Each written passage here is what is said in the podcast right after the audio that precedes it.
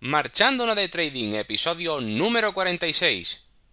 El podcast donde podrás aprender trading online basado en análisis técnico y psicotrading para invertir en bolsa, ya sean acciones, futuros o criptomonedas.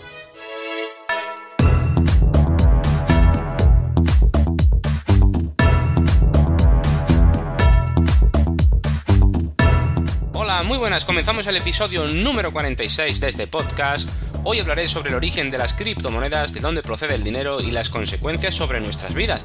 Pero antes de empezar voy a hacer un poco de spam. Como siempre, ya sabes dónde encontrarme en cursotradingonline.com, la web donde puedes encontrar los cursos de trading online, psicotrading y análisis técnico para crear tu propio sistema de trading a través de videotutoriales guiados a tiempo real y todo lo que necesitas para perder el miedo a hacer trading desde casa.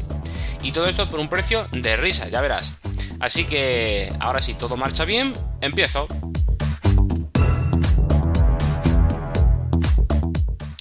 Bueno, pues hoy quería hablar de las criptomonedas, pero para hablar de las criptomonedas tenemos que irnos al origen. ¿Y cuál es el origen de las criptomonedas? Pues hay que irse hasta la propia creación del dinero. Fijaos, en un principio, la creación del dinero, ¿de dónde surgió todo esto, no? Si podemos, si miramos en historia, bueno, pues al principio decían que eran, dicen los libros, ¿no? Que eh, había intercambio de bienes y servicios a través del trueque, etcétera. Hasta que apareció, por ejemplo, personas que, bueno, pues que tenían eh, oro o tenían plata o tenían, eh, no sé, mm, objetos de valor, eh, como pueden ser diamantes u otras piedras preciosas, ¿vale? Pero vamos a tomar como ejemplo el oro, que el oro siempre ha sido eh, reconocido por el ser humano a través de en todos los continentes del mundo y en todas partes del mundo siempre ha, tenido un gran valor y ha sido valorado más o menos, pero siempre ha sido valorado por todos los seres humanos. Entonces vamos a tomar el oro como, como bien precioso eh, por el que, bueno, pues se comenzó a hacer trueque de monedas de oro por, pues, por bienes o servicios, ¿vale? Entonces, ¿de dónde procede la creación del dinero? Bueno, pues eh, imaginaos que en un principio, en aquella época, hace muchísimos años, pues se acuñaron las primeras monedas de oro para intercambiarlo, como digo, de por bienes y servicios. Y ahora, una vez que se ha generado esa moneda de oro y las personas, o imaginaos, vamos a ponernos en el ejemplo de esa persona que de aquella época tenía una moneda de oro, pues tiene dos opciones, o lo puede gastar en algo por un bien o un servicio, intercambiarlo, o podría guardarlo, porque no necesitaba nada en ese momento, o porque tenía excedente, por ejemplo, de grano de trigo, tenía alimento, tenía eh, de todo, y bueno, pues como hoy en día también ahorramos, pues bueno, pues se lo guardaba.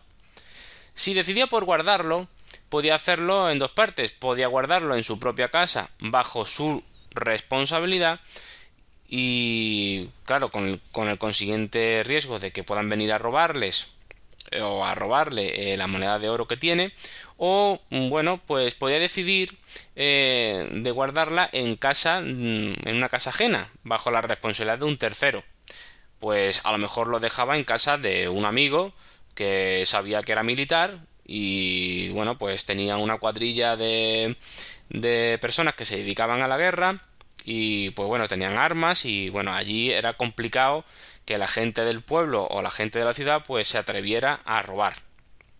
Y como era su amigo, pues le decía, mira, oye, guárdame la moneda de oro, por favor, porque en mi casa no me fío, te la dejo a ti en consigna y tú, pues, si me haces el favor.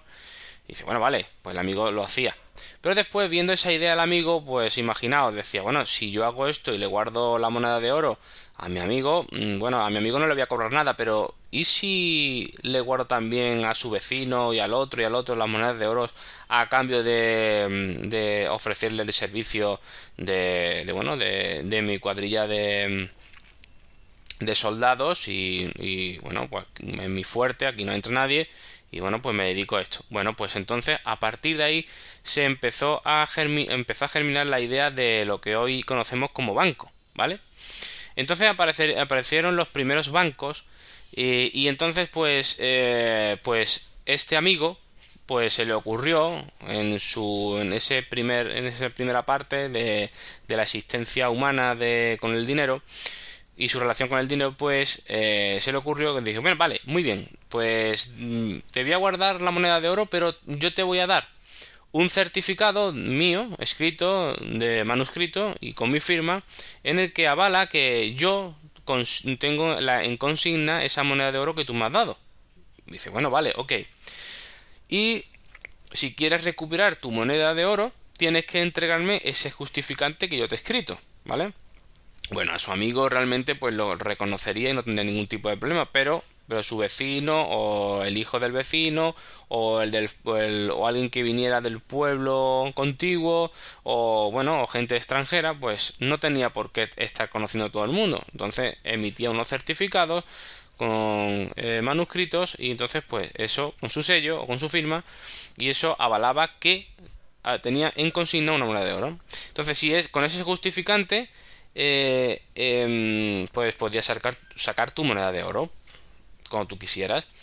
¿Qué ocurre? Que con el paso del tiempo esta idea fue expandiéndose. Y este amigo soldado, pues igual en el pueblo de, de, de, al lado y después en el pueblo del otro, del otro y del otro, y entonces fueron creando comunidades de personas que se dedicaban a consignar.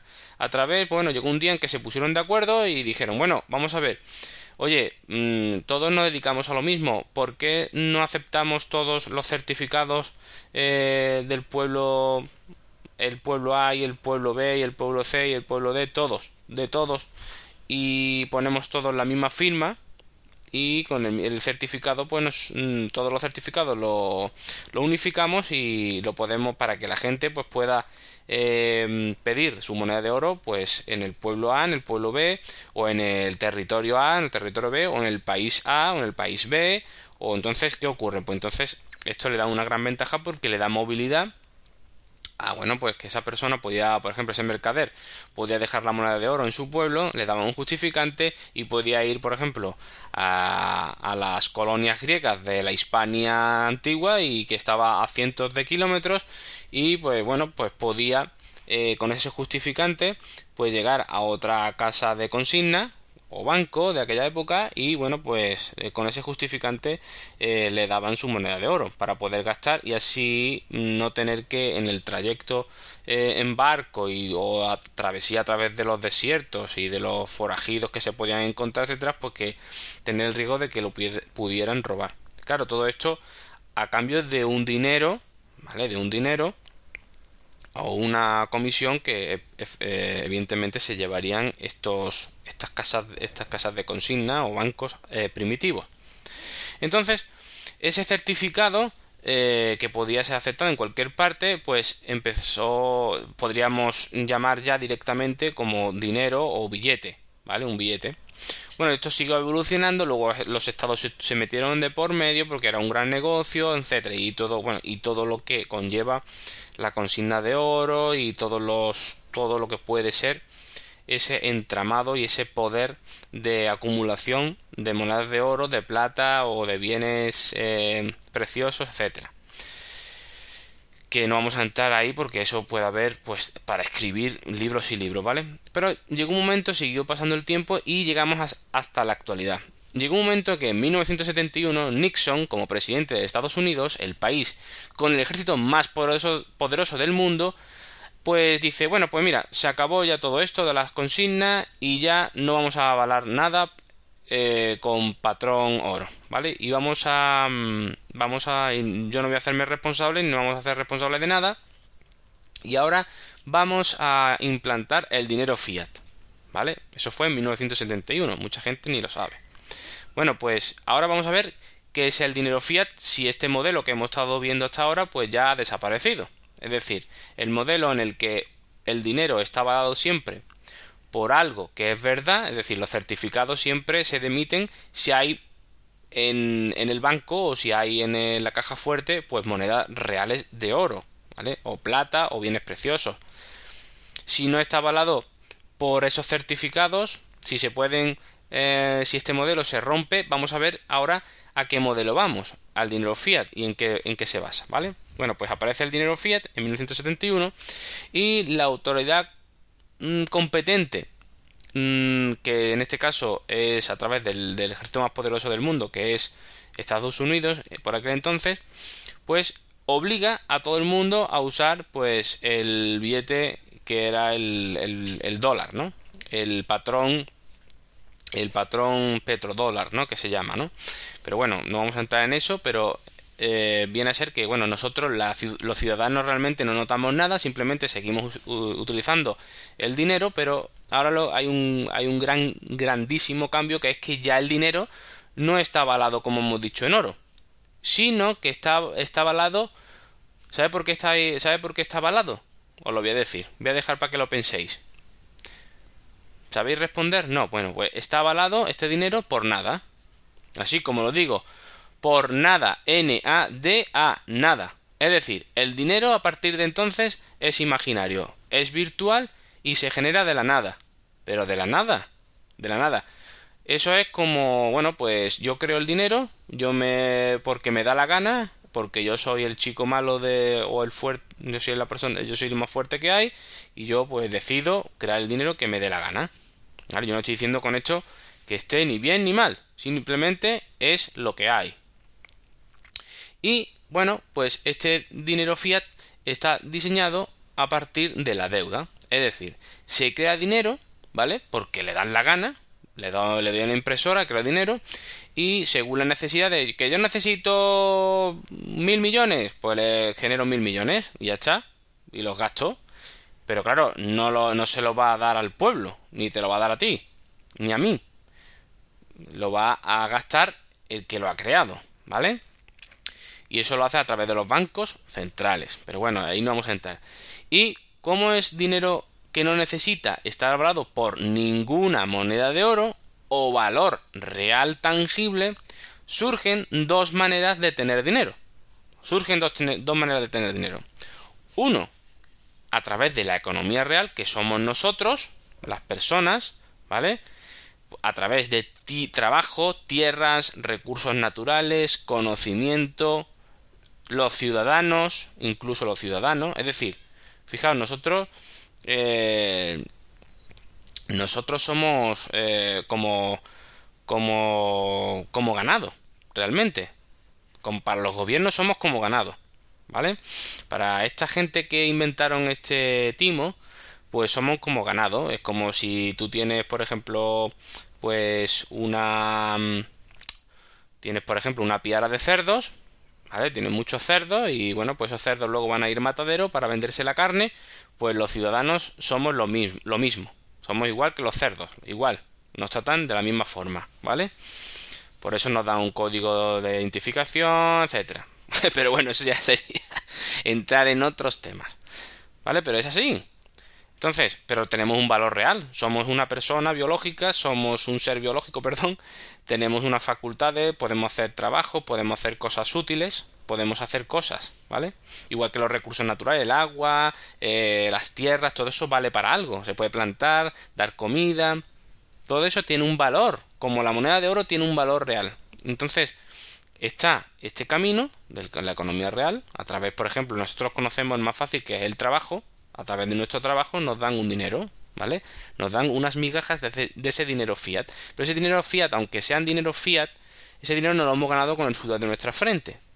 Sin embargo, hay otro camino, que es el segundo, que es la economía virtual, que es el dinero fiat, que es esta impresora de billetes creados de la nada que tienen la capacidad de eh, fabricar eh, los bancos centrales, ¿vale?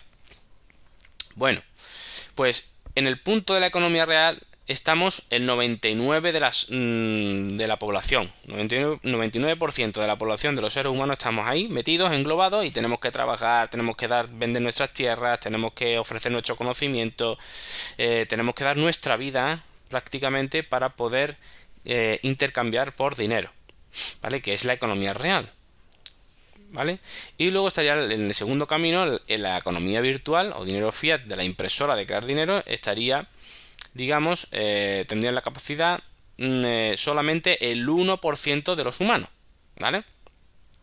que eso es cuando, cuando hablan de, eh, bueno, el 1% de la población posee el, el 95% de los, de, del dinero del mundo, tal. Bueno, pues que es verdad, es que es así, ¿vale? La de la riqueza, pues sí, es así, por el timo de 1971, ¿vale? Bueno, y mucho más atrás, pero bueno, en principio ahí, ahí es donde se consuma el pecado, ¿vale?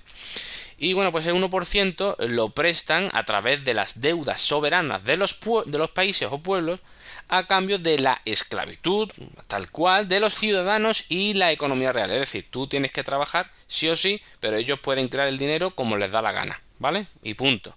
Es decir, eh, por, eso eh, cada vez hay, eh, por ejemplo, por eso a ti no te suben el salario o por eso cada vez somos más pobres o las, las crisis económicas cíclicas ¿Por qué hay tanta pobreza a nivel mundial? Bueno, pues porque siempre nos tienen que mantener en una eh, escasez continua para que le pidamos dinero a través de la deuda. Nosotros eh, debemos dinero a ese 1% que lo crea de la nada, ¿vale?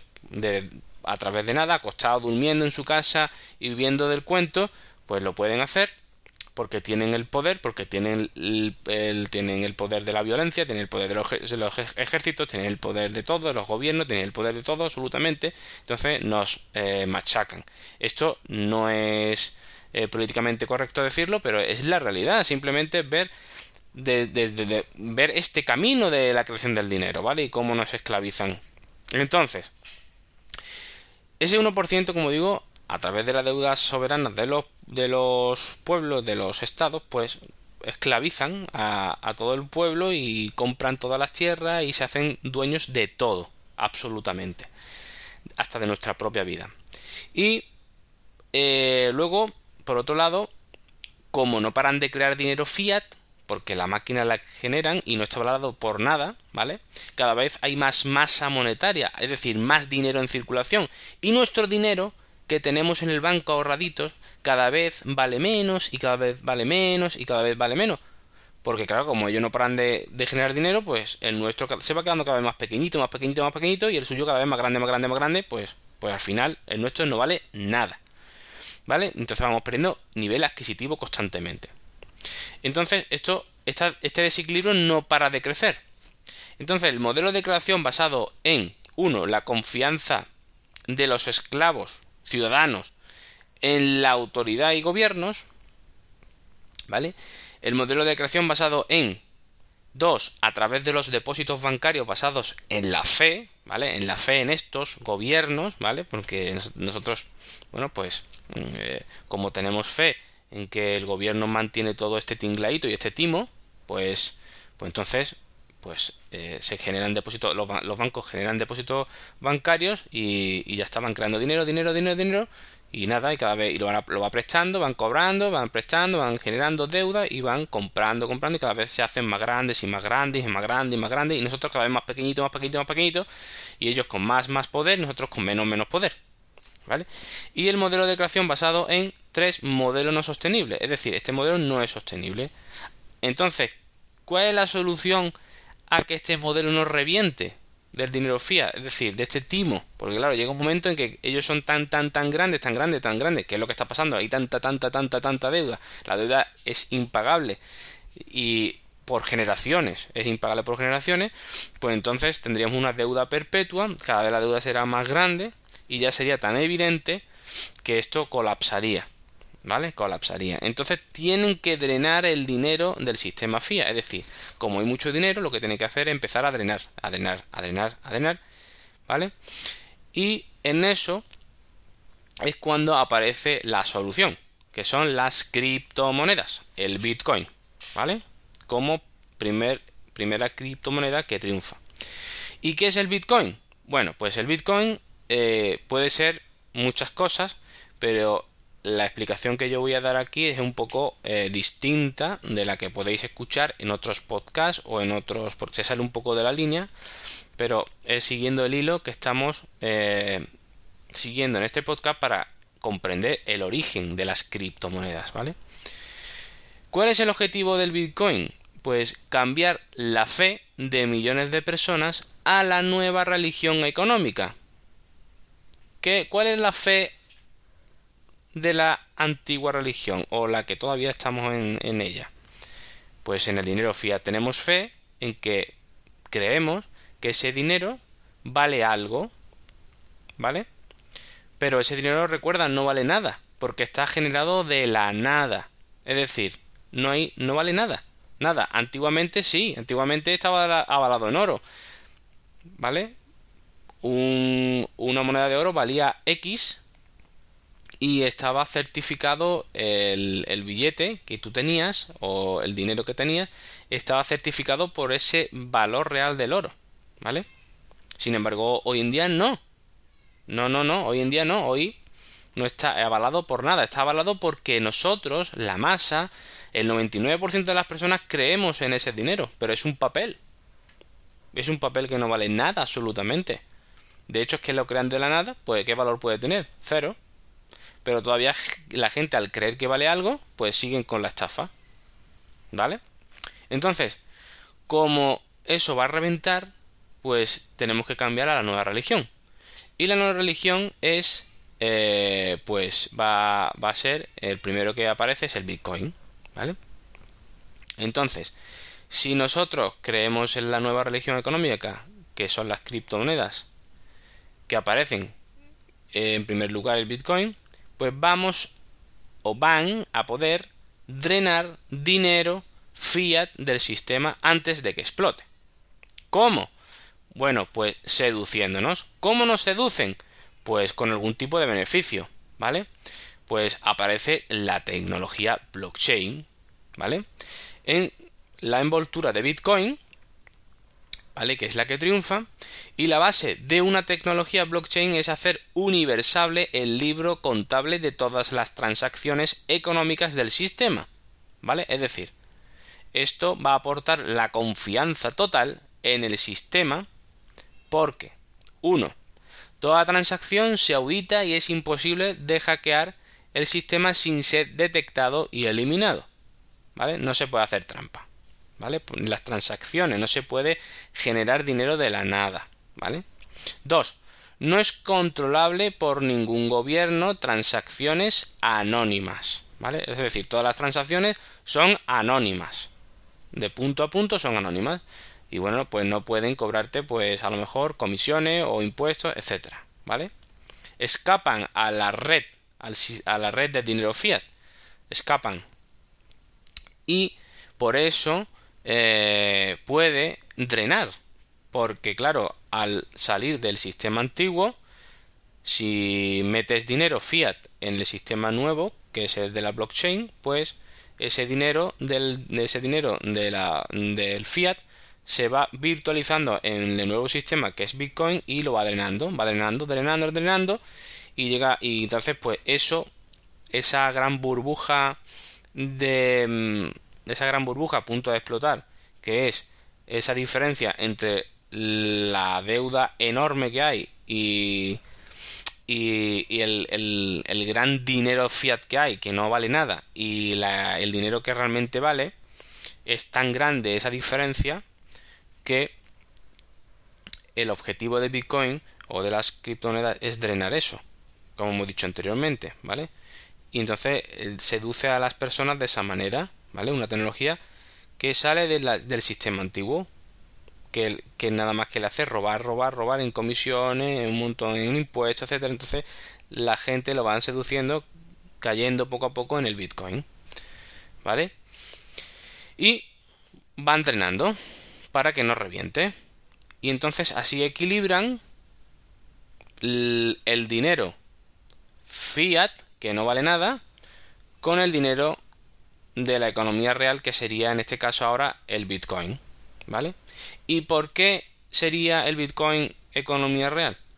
Porque sería el tercer punto que sería porque sería sostenible por ser deflacionario.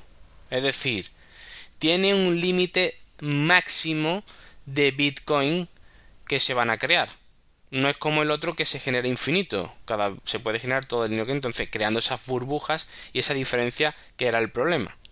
Entonces, al ser el Bitcoin, tener eh, el Bitcoin está diseñado para que haya un número máximo de Bitcoin y ya no se puedan crear más, tiene un tope. Entonces, el Bitcoin puede, el precio del Bitcoin puede subir o puede bajar. Eso no, no cabe duda. Pero lo que no puede es eh, generarse más Bitcoin de la nada. La subida o bajada del Bitcoin se va a autorregular porque tiene un número máximo de monedas creadas. ¿Vale? Entonces va a haber en circulación un límite de Bitcoin y nada más. Y a través de ahí la única forma de equilibrar de dónde va a dónde va muchos Bitcoin o dónde van menos Bitcoin va a ser la meritocracia de cada uno, la capacidad de cada uno de dar valor a las cosas, ¿vale? Dependiendo del valor que, que, que tenga algo o el que el valor no es otra cosa que eh, eh, el deseo la capacidad de deseo que, que tú em, que tú ofrezcas a, una persona para que eh, valga la redundancia desee depositar esos bitcoins en tu cuenta a cambio de algo vale y entonces de esa manera pues en principio se va a balancear y va a llegar al punto de equilibrio en un futuro entonces el futuro tiende a una meritocracia eh, total de las cosas, por lo menos en el nivel, en el plano económico. Esto parece muy bonito, ¿vale? Parece todo muy bonito, pero tenemos que darle una vuelta de tuerca más. Eh, si esto resuelve eh, el problema de ese 1%, que es el dinero fiat, los romanos también mm, se preguntaban cuando querían buscar a un culpable de alguna tropelía o una mala acción, siempre, siempre se preguntaban ¿a quién beneficia más? ¿No? Y en este caso tenemos que preguntarnos también a quién beneficia más. Si a ese 1% que le iba a explotar en las, en las manos el sistema eh, este piramidal y, totalmente falso y de, y de timo total eh, hacia las poblaciones y los pueblos, o si realmente eh, va a beneficiar a ese 99% de la población que somos nosotros y vamos a llegar a una economía de meritocracia real y de eh, equilibrio total. Yo lo tengo que pensar y repensar porque realmente no sé si el objetivo de Bitcoin y de las criptomonedas va a ser realmente ese eh, de un futuro mejor o si es una vuelta de tuerca más de la élite o de las personas que controlan esa maquinita de hacer dinero virtual para esclavizar más todavía al ser humano. No lo sé. Eh, solamente el futuro responderá a esta pregunta, pero espero que con este podcast eh, os haya hecho pensar y os haya eh, abierto la mente a lo que significa el origen de las criptomonedas.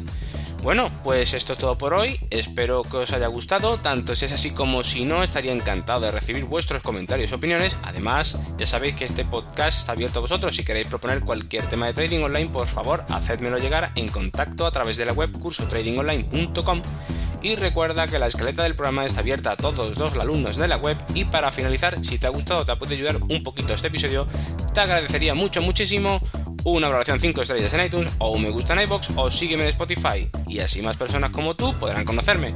Así que sin más, un fuerte abrazo, que tengáis un muy buen día. Nos vemos en el próximo episodio aprendiendo un poco más de trading online.